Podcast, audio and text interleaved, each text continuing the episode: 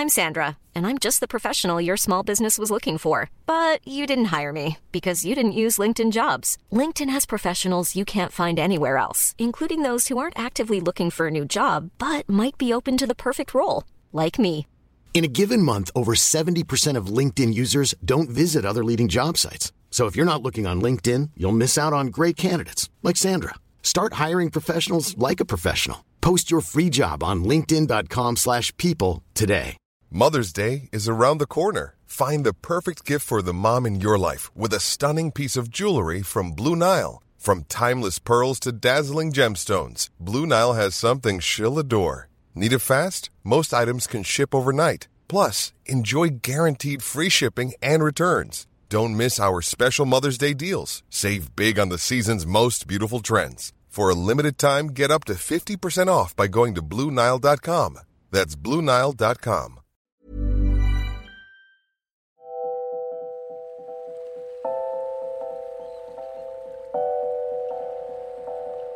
Women of the Seas. Le podcast des aventurières de la mer.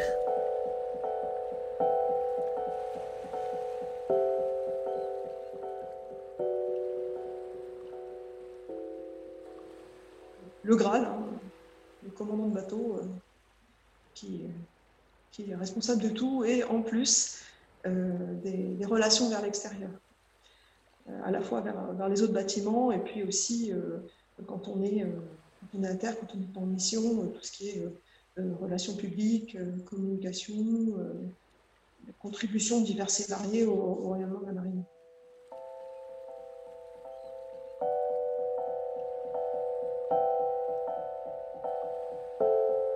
Céline Tuccelli, 44 ans, capitaine de frégate de la Marine nationale et commandant du brise-glace L'Astrolabe en Antarctique.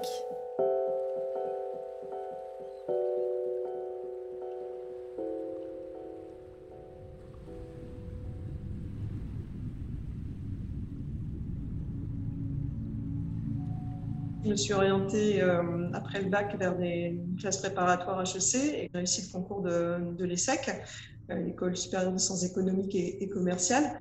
Sur mes, trois ans et demi de scolarité, euh, j'ai finalement, plus le temps avançait et plus je voyais hein, le, mur du diplôme arriver avec euh, cette, question d'incidence qui était mais euh, qu'est-ce que je vais faire de ma vie après?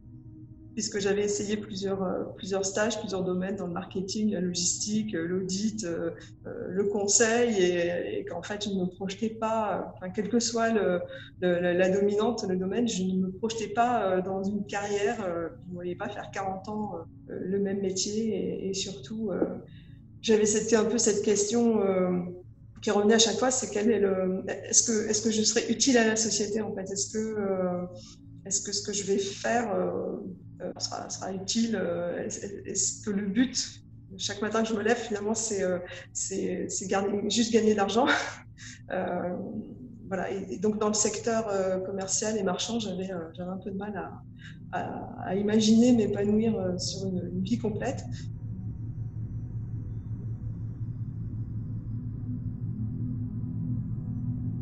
Il faut remonter un petit peu dans mon passé familial. Euh, dans lequel on peut trouver des marins en ce temps de génération, mais pas des marins militaires. C'est-à-dire que du côté de, de mon grand-père euh, paternel, effectivement, il y a toujours des, des pêcheurs, des marins pêcheurs. mon grand-père, qui lui était coiffeur parce qu'il a failli se noyer quand il était petit, il avait du coup peur de, peur de l'eau, euh, m'a toujours raconté ces histoires de pêcheurs, bien que lui-même ne l'était pas. Et, euh, mon, père, lui, était professeur d'histoire, donc euh, pas en, en, relation directe avec la mer.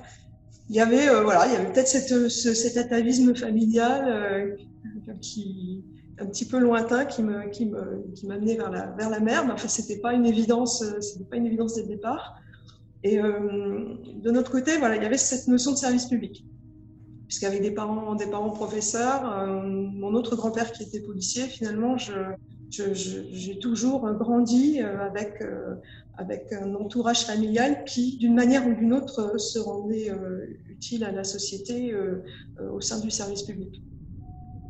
il me restait à peu près un an avant, d'avoir mon diplôme.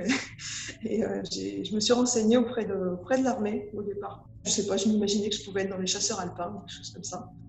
Et puis, euh, puis forcé de constater que j'ai peut-être pas rencontré les bonnes personnes euh, au bureau de recrutement de l'armée de terre et que l'entretien était une catastrophe. Euh, ils, ont, ils, ont, proposé un bac plus 5 de, rentrer comme soldat. Quoi. Donc, je dis, écoutez, j'ai payé très cher mes études, je crois que vous ne comprenez pas très bien, le... pas très bien ce, que, je recherche. Donc, j'ai mis de côté l'armée de terre et je suis allée frapper à la porte de la marine, un petit peu sans, enfin, en, en deuxième choix. Et puis là, j'étais très bien reçue par, par un capitaine de frégate, un, officier qui a, tout de suite, euh, euh, tout de suite bien, bien décelé mon niveau d'études, mes aspirations et euh, qui m'a proposé surtout un poste qui était en adéquation avec, avec, avec mon diplôme.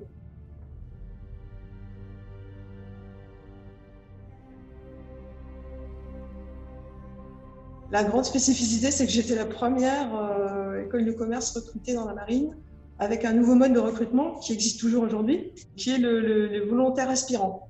On n'était plus euh, appelés, hein, on était euh, purement volontaires. Donc voilà, j'ai été la première euh, volontaire aspirante de la marine dans la spécialité chef du car, donc navigateur. Le, cours de, volontaire aspirant était, à l'époque donné au centre d'instruction navale de Brest euh, pendant, pendant un ou deux ans, puis ensuite ça a été rapatrié à l'école navale. Et, donc j'étais euh, j'étais la seule volontaire aspirant avec la dernière promotion de l'élève officier de réserve. Il n'y avait que des garçons, que des garçons et une fille, on était 35 euh, environ, puisqu'on était tous diplômés de, grandes écoles. J'étais la seule école de commerce, c'était que des, que des écoles d'ingénieurs. Je faisais des super, super embarquements sur, sur des bateaux outre-mer, donc Tahiti, la Nouvelle-Calédonie, la Réunion, les Antilles. Donc c'est une formation qui durait trois mois, durant laquelle on, passait le, permis côtier et puis le permis hauturier. Et ensuite, on embarquait sur les bâtiments écoles qui, existent toujours aujourd'hui pour euh, effectuer ce qu'on appelle les corvettes, hein, qui duraient à, peu près une, semaine, et euh, durant lesquelles, en fait, on fait les gammes, on apprend les, bases du métier de, chef du car. Donc, le chef du car, c'est celui qui conduit le bateau et c'est celui qui assure la permanence du commandant à la mer quelle que soit l'heure, euh, on se relaie euh, environ toutes les, toutes les 4 heures pour, euh, conduire la, mission. Donc c'était vraiment quelque chose de complètement nouveau après l'école de commerce. Une expérience de management très, très directe, hein, puisqu'on avait tout de suite, tout de suite des équipes de car sous nos ordres et puis la, la, gratification, entre guillemets, de voir la responsabilité de, de la vie de l'équipage la nuit alors qu'on a voilà, une vingtaine d'années, euh, quatre ou cinq mois d'expérience dans, la marine.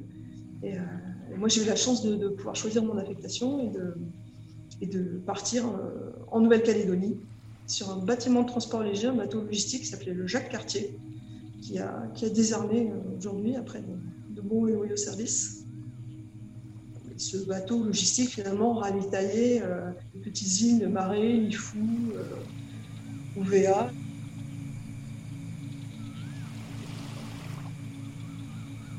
Quand on choisit d'entrer dans la marine comme, volontaire aspirant, en fait, hein, il, faut, considérer ça un petit peu comme un stage long. Il y a plusieurs spécialités qui sont proposées. Donc on peut très bien, euh, euh, choisir de, autre chose que chef du car.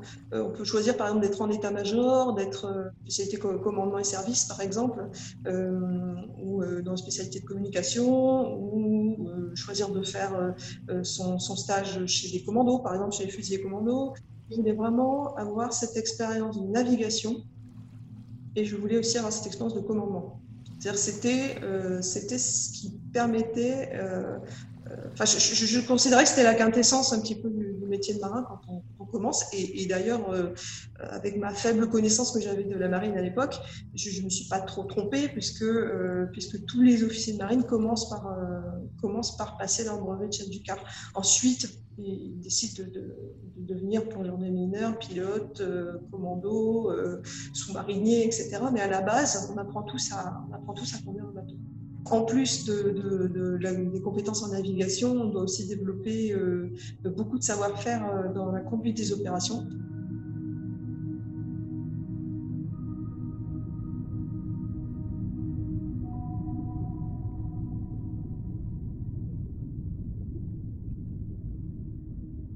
Poste de manœuvre générale.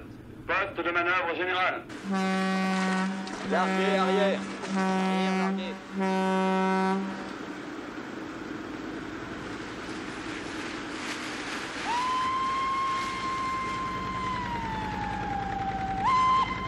Gouverner au 215. Gouverner au 215. En route au 215. Bien. La barre est 5 à gauche. La barre est 5 à gauche. La barre est 5 à gauche. Bien. Deux machines avant un. Deux machines avant un. Deux machines sont réglées avant un. Bien. Gouverner au 217. À gauche 10. Je prends. Le commandant prend la manœuvre. À gauche 25. Zéro la barre. La barre est à zéro. Bien. À droite 25. À droite 25. La barre est 25 à droite. Bien. Zéro la barre. Zéro la barre. La barre est à zéro. Bien, à vous le soin. Merci, commandant. Excusez-moi, commandant. Et pas vous excuser à dire merci devant un supérieur, c'est un de nos privilèges. Oui, commandant. Gouverner au 218. Gouverner au Quand 218. on prend la manœuvre, on dit je prends. Oui, commandant, je prends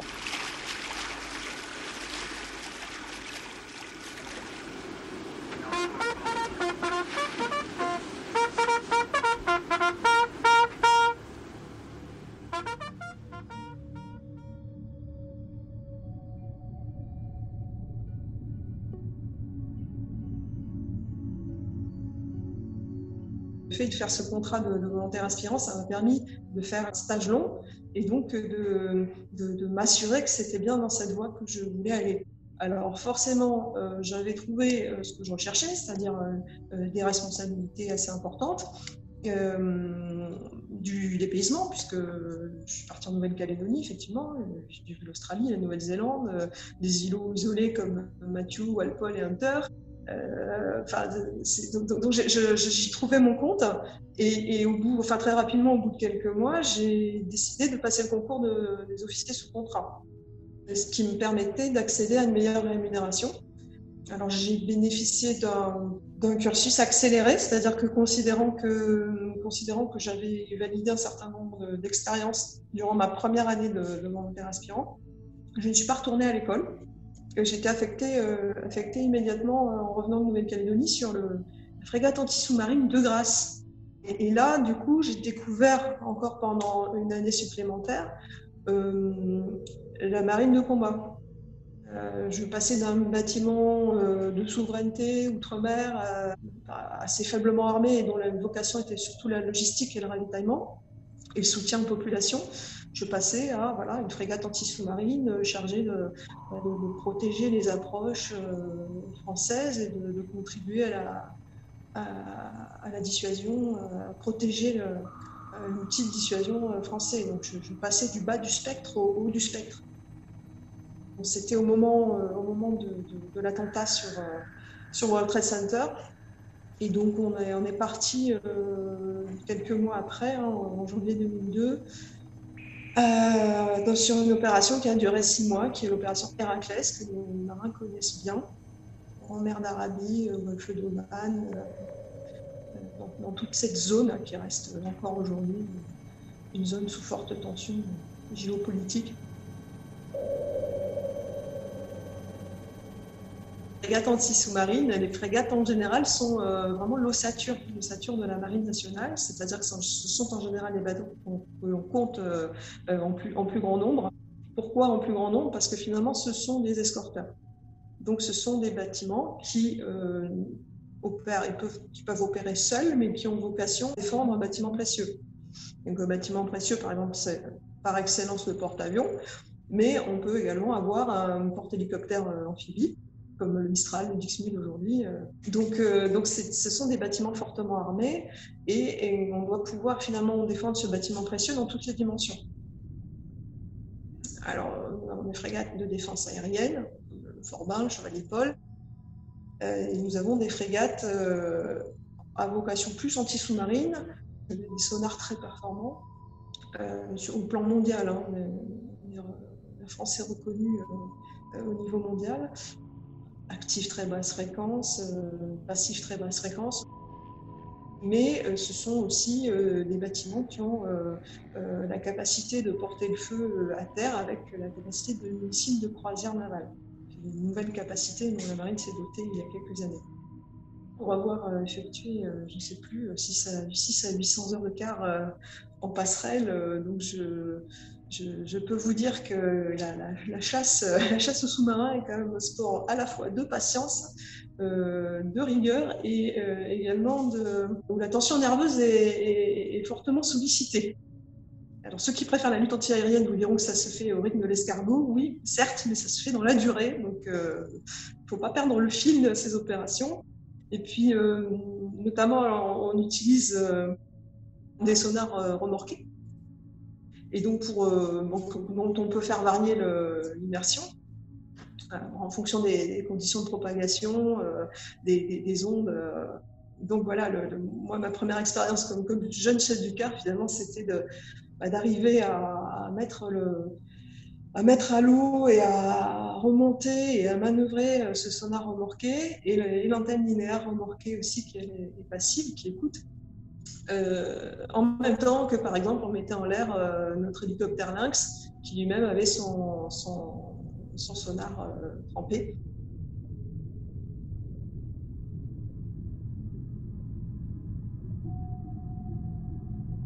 C'est des merveilles de technologie et euh, en UTASM, vous avez combiné un petit peu euh, tous, les, tous les sonars que vous disposez euh, à bord, plus celui de l'hélicoptère, plus, si vous avez la chance d'avoir un avion de patrouille maritime avec des bouées pour les, placer à certains endroits. Donc, c'est toute la coordination, toute la construction de ce dispositif qui est finalement assez complexe et qui permet, qui permet de chasser le sous-marin dans différentes configurations il s'agit de, couler un sous-marin, c'est ce qu'on n'a pas fait depuis, longtemps, euh, heureusement.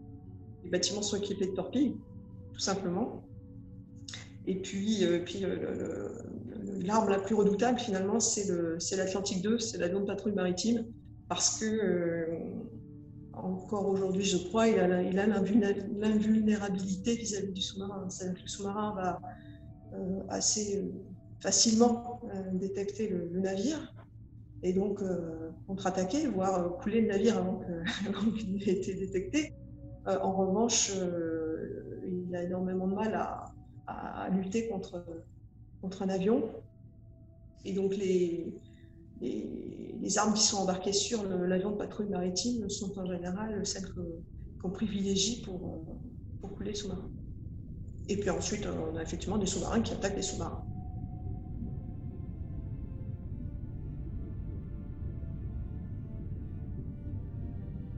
on passe quand même beaucoup de temps à s'entraîner. Donc, c'est-à-dire qu'on réunit euh, voilà, au large de Brest au large de Toulon euh, ou en pleine mer, on, se donne rendez-vous entre, sous-marins euh, français, frégates françaises ou avec des alliés pour, pour s'entraîner justement, pour tester nos, à la fois nos, moyens, nos équipements, mais aussi surtout le, savoir-faire. Parce que ça demande énormément de savoir-faire pour, pour, utiliser des équipements de plus en plus pointus. Euh, finalement au, maximum de leur capacité.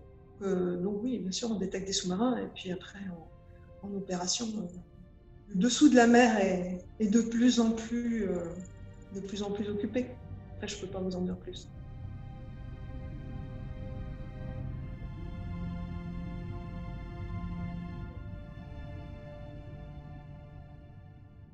Respect, amiral. Repos. Un citron, deux citrons, trois citrons. Jackpot. Premier citron. Vous me provoquez une crise en Syrie sur la base d'une classification fausse. Bilan un hélicoptère abattu en mer Jolie et un sous-marin qui a failli ne pas revenir, sans compter la crise d'urticaire l'état-major. Une grosse. Deuxième citron. Le président annonce l'envoi de troupes à terre en Finlande. Une heure plus tard, les Russes menacent notre ambassadeur d'un avertissement atomique. C'est la première fois de l'histoire que le dialogue est rompu. Et troisième citron,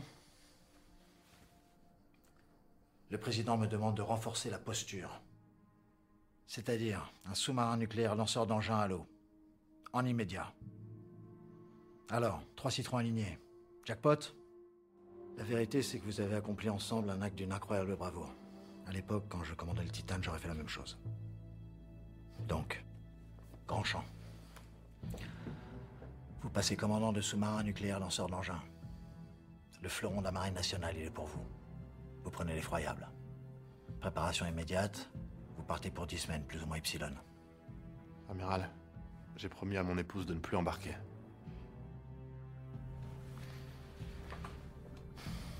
Grand on est en niveau d'alerte 6. Pour l'instant, c'est de la dissuasion. Ni plus ni moins. Mais les sous-marins, c'est mes enfants. Je les confie pas à n'importe qui. Même sous les ordres d'un président. Vous vous souvenez quand je vous ai recruté? Je vous ai dit qu'un jour, c'est moi qui vous remercierai.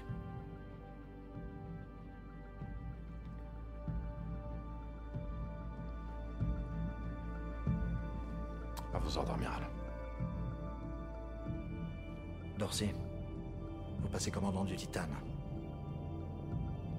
Ça vous pose un problème? À vos ordres, amiral. Très bien. Pour commencer, vous escorterez l'effroyable jusqu'à ce qu'il soit dilué dans la mer gelée. Ensuite, vous attendrez vos instructions.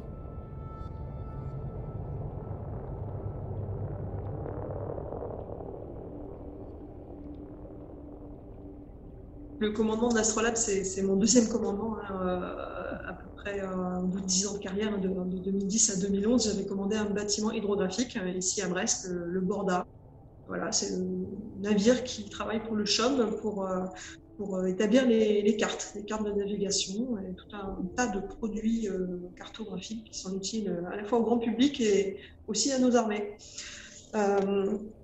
Donc, euh, une fois qu'on a commandé un relativement petit bateau, on peut espérer commander un plus gros bateau.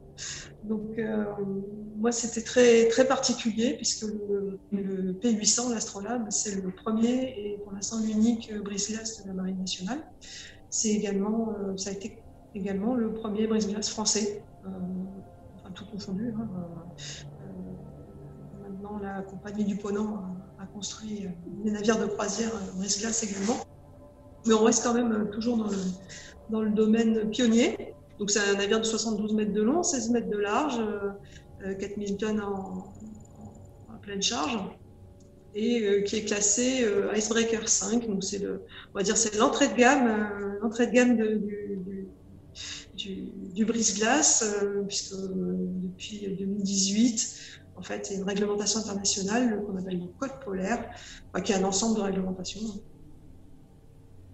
qui définit euh, euh, différents niveaux de capacité euh, à, briser la glace, allant il y, a différents systèmes de classification, je ne vais pas être normative avec ça, mais en gros, les, plus puissants, ce sont les brise-glaces nucléaires russes, qui eux peuvent opérer l'hiver avec, avec des épaisseurs de glace de 3 mètres, 4 mètres, 5 mètres. Enfin, je, ne sais, sais, pas s'ils ont des limites, mais donc voilà, ils sont, ce n'est pas la même catégorie que l'Astrolabe. En même temps, l'Astrolabe, euh, ses capacités ont été euh, euh, bah, déterminées par rapport à sa mission.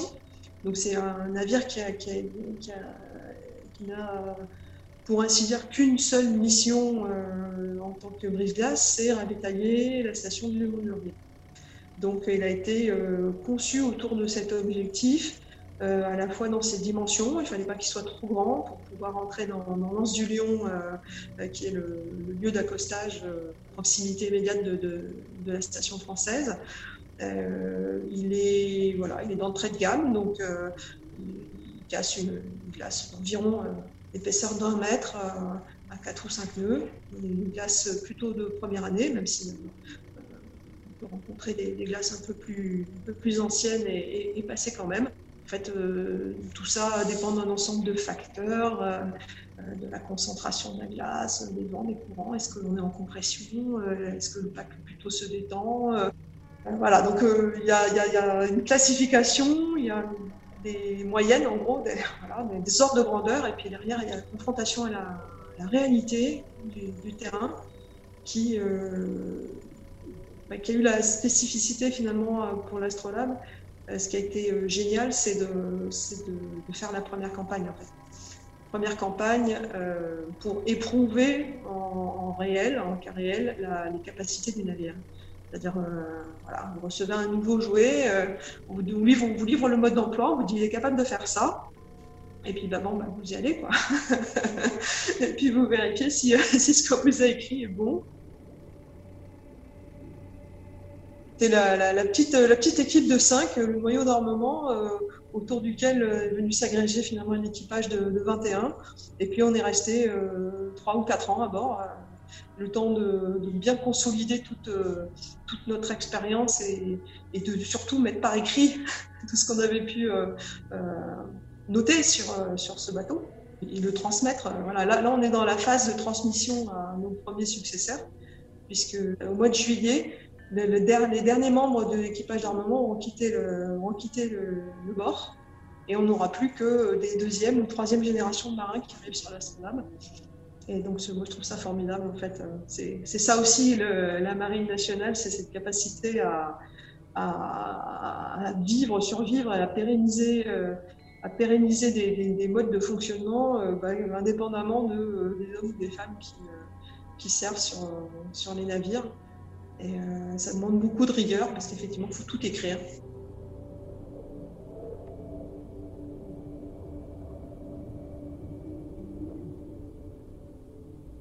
La mission euh, de soutien antarctique, euh, elle se fait au profit de l'Institut polaire Polyméde Victor, qui est le, grand chef d'orchestre de, la manœuvre logistique.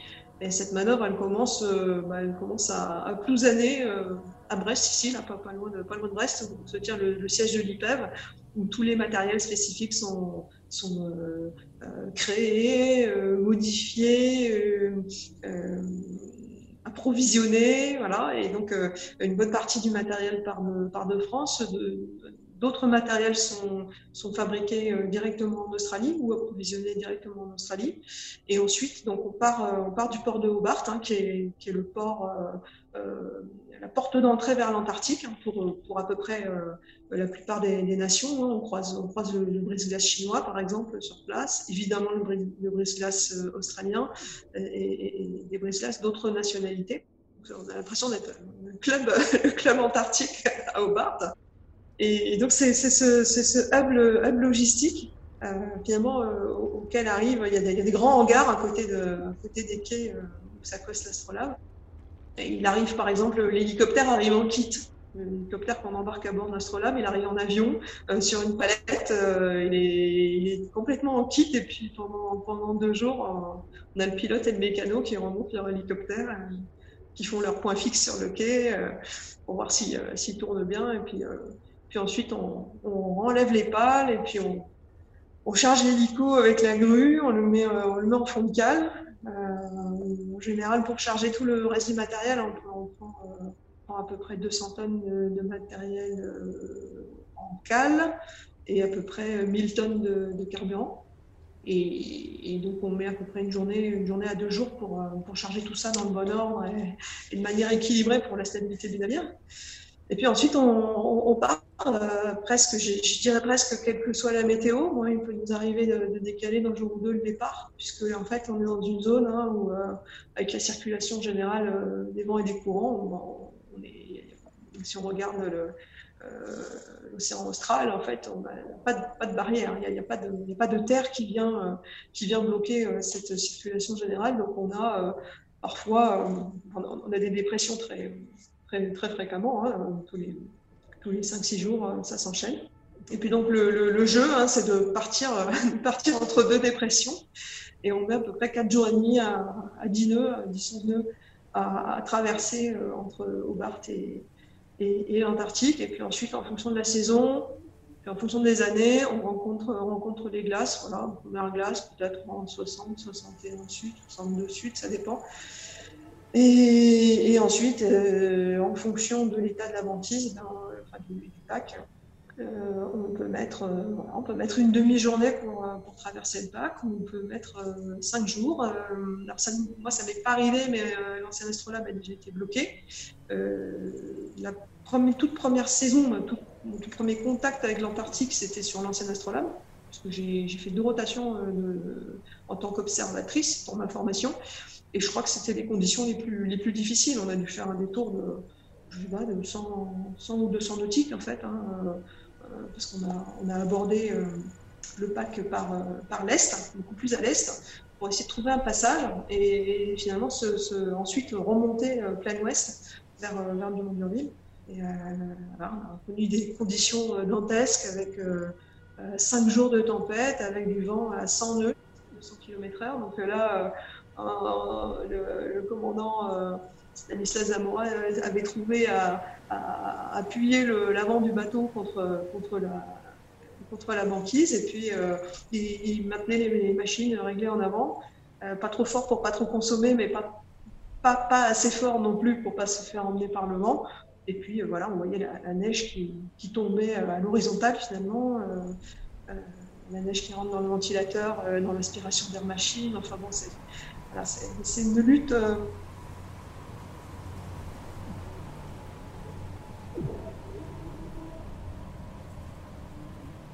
Ce qui, est, particulier avec l'Antarctique, en fait, c'est, je pense que c'est pareil en Arctique, c'est que le, froid, la glace a tendance à, à, ramollir aussi la vigilance, euh, le cerveau. Enfin, c'est-à-dire qu'on a l'impression d'être dans quelque chose de, feutré, de, euh, et, on voit le danger euh, finalement au dernier moment. Donc ça demande, ça demande de, se faire violence et d'être un petit peu parano, c'est-à-dire d'être en permanence en train d'imaginer qu'est-ce qui se passe si je perds tel équipement, qu'est-ce qui se passe si je suis bloqué, qu'est-ce qui se passe si.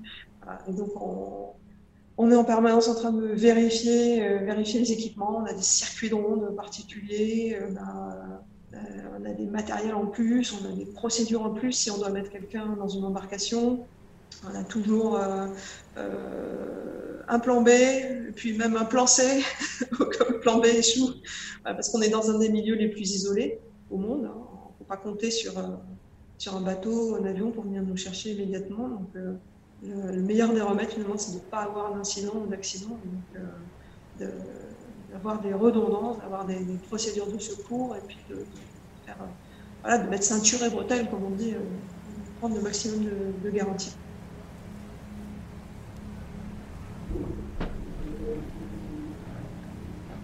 Au bout de quelques heures ou de quelques jours de navigation, qui peuvent être assez éprouvants puisque la conduite d'un navire contre un élément solide, la glace, ça s'apparente plus à la conduite de tracteur. Moi, j'avais ce sentiment-là quand j'étais aux, machines, ça vibre, ça vibre dans tous les sens. Le bateau se fait, euh, voilà, on, rentre en contact avec un, un morceau de glace, on, va le pousser, euh, le bateau va être euh, envoyé euh, à, l'opposé, et puis on va peut-être être obligé de faire du, pillonnage, du ramming, donc d'aller en avant, d'aller en arrière si, on n'arrive pas à casser la glace. Donc c'est quand même quelque chose d'assez violent. C'est violent pour les structures du bateau, c'est violent pour les, gens qui essaient de dormir la nuit parce que si on est au niveau de l'eau, enfin, c'est des crissements permanent. Enfin, voilà, il y, a du bruit à bord. Hein. cette ambiance sonore, elle est, euh, descriptible. Et, donc on arrive, euh, on arrive finalement à Dumont d'Urville. On est déjà fatigué. Alors si c'est quelques heures, c'est pas grave. Si c'est quelques jours, voilà. Après, les 40e rugissants, les 50e hurlants, euh, on s'est pris 40 degrés de gîte, et puis après le quart, voilà, le, quart sans discontinuer à se bagarrer contre la glace. On arrive pour commencer les opérations logistiques. Et là, euh, soit on peut aller à quai et on prend, façon de parler, un petit peu de repos, sauf pour les, pour les manœuvriers qui sont sur le pont, euh, soit on ne peut pas accoster parce que, parce que le quai n'est pas libre. En fait, euh, le quai, c'est un grand mot parce qu'il n'y a pas de quai, il n'y a, pas, de quai à du monde, il y a, un remblai. et quand il est dégagé des glaces, on peut poser des petits pontons flottants, là, des flexiflottes, et puis on vient s'accoster finalement sur, euh, sur 10 mètres de, ponton, sur deux pontons euh, l'un côté de l'autre. C'est quand même assez, euh, assez rudimentaire. Et quand on ne peut pas faire ça, ben on, prend l'hélico.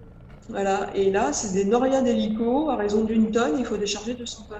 Des conditionnements divers et variés, avec du congelé, avec euh, du hors-gel, parce qu'effectivement, quand vous commencez à transporter du hors-gel euh, en hélico euh, quand il fait moins 20 dehors, eh ben, normalement, le truc, les salades arrivent gelées. Quoi. Donc, on n'imagine pas le, nombre de, choses auxquelles on doit penser pour que, finalement le, ravitaillement, le, Graal, quoi, les, fruits, les légumes arrivent mangeables mangeables par les, estivants et les hivernants qui, eux, comptent sur le frais pour manger le frais encore pendant quelques semaines avant d'attaquer les, boîtes et les, conserves euh, pendant 9 euh, ou 10 mois. Euh, donc il y, a un vrai enjeu sur l'astrolabe, on est, on est attendu, on est, voilà, on est désiré, on est fantasmé. C'est-à-dire que quand on arrive en, novembre, fin novembre pour la première rotation, alors que les hivernants ne nous ont pas vus, voilà, quoi, c'est le cordon ombilical qui, arrive. C'est de nouveau le retour à la, vie et au lien, euh, aussi ténu soit-il, avec le, monde euh, extérieur. Donc ça, il faut, je pense qu'il faut le vivre pour ressentir, pour ressentir ce, que ça, représente. Et, effectivement, nous, sur le bateau, on ne peut pas s'en rendre compte. Je pense qu'il faut, avoir hiverné pour, pour euh, éprouver ça.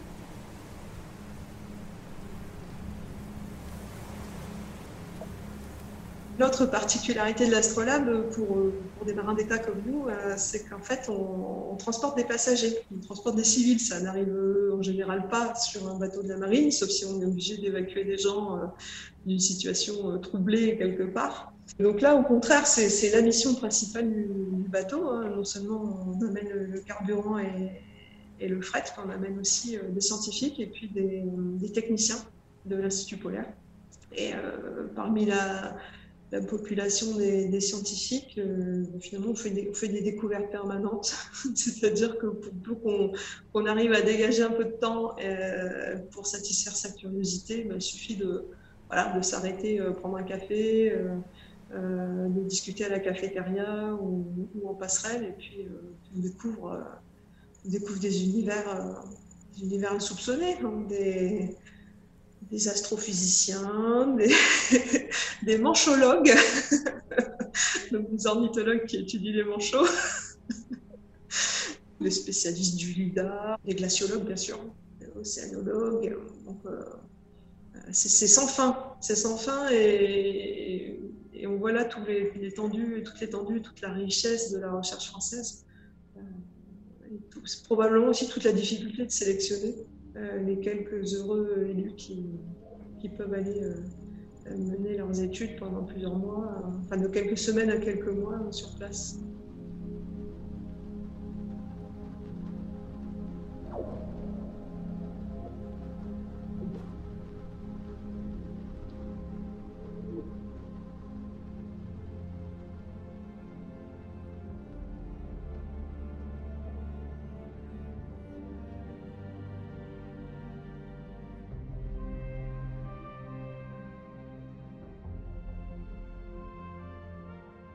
Une richesse de, diversité de parcours qui est énorme euh, parce que euh, parce qu'on change de métier euh, tous les deux ou trois ans.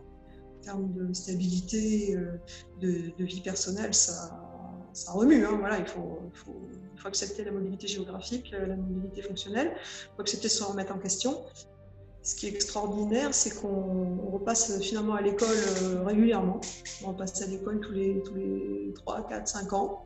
Hein, entre l'école navale au début, euh, l'école de système de combat naval euh, quand on est capitaine, euh, l'école de guerre ensuite, et pourquoi pas encore une autre école pour être amiral. Enfin, donc on, se, remet en question très régulièrement. Et finalement, je pense qu'on est relativement bien positionné, hein, si on se compare par rapport à certaines entreprises, sur l'entretien, le développement de compétences, les bilans, les bilans professionnels aussi. Euh, qui permettent justement de s'orienter, se réorienter euh, euh, et puis bah, de trouver finalement la place dans laquelle on est le plus utile à la fois à l'institution et puis en même temps on a le plus d'identification de personnes.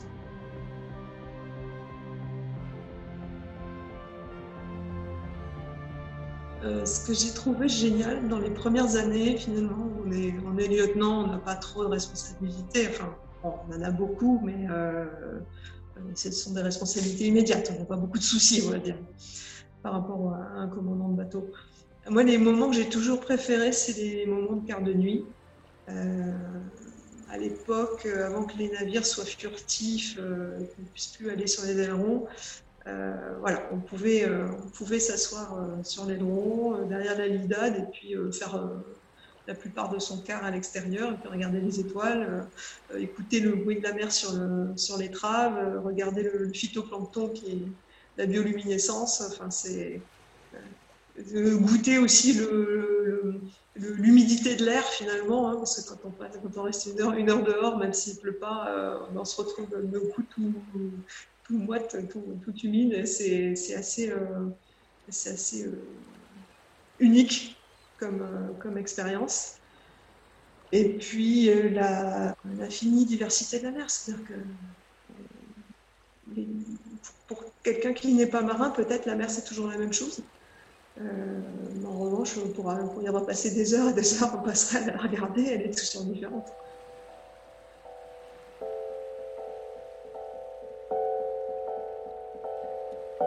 Céline est actuellement officier de communication régionale et porte-parole du préfet maritime de l'Atlantique.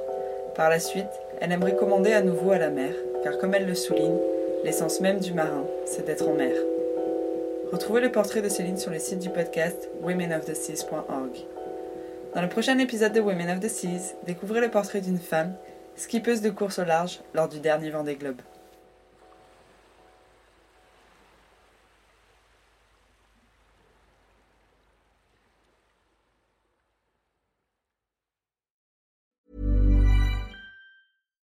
Deserves the best, and there's no better place to shop for Mother's Day than Whole Foods Market. They're your destination for unbeatable savings, from premium gifts to show-stopping flowers and irresistible desserts. Start by saving 33% with Prime on all body care and candles. Then get a 15-stem bunch of tulips for just $9.99 each with Prime. Round out Mom's menu with festive rosé, irresistible berry chantilly cake, and more special treats. Come celebrate Mother's Day at Whole Foods Market. Flexibility is great. That's why there's yoga. Flexibility for your insurance coverage is great too. That's why there's United Healthcare Insurance Plans. Underwritten by Golden Rule Insurance Company, United Healthcare Insurance Plans offer flexible, budget friendly coverage for medical, vision, dental, and more. One of these plans may be right for you if you're, say, between jobs, coming off your parents' plan, turning a side hustle into a full hustle, or even missed open enrollment. Want more flexibility? Find out more about United Healthcare Insurance Plans at uh1.com.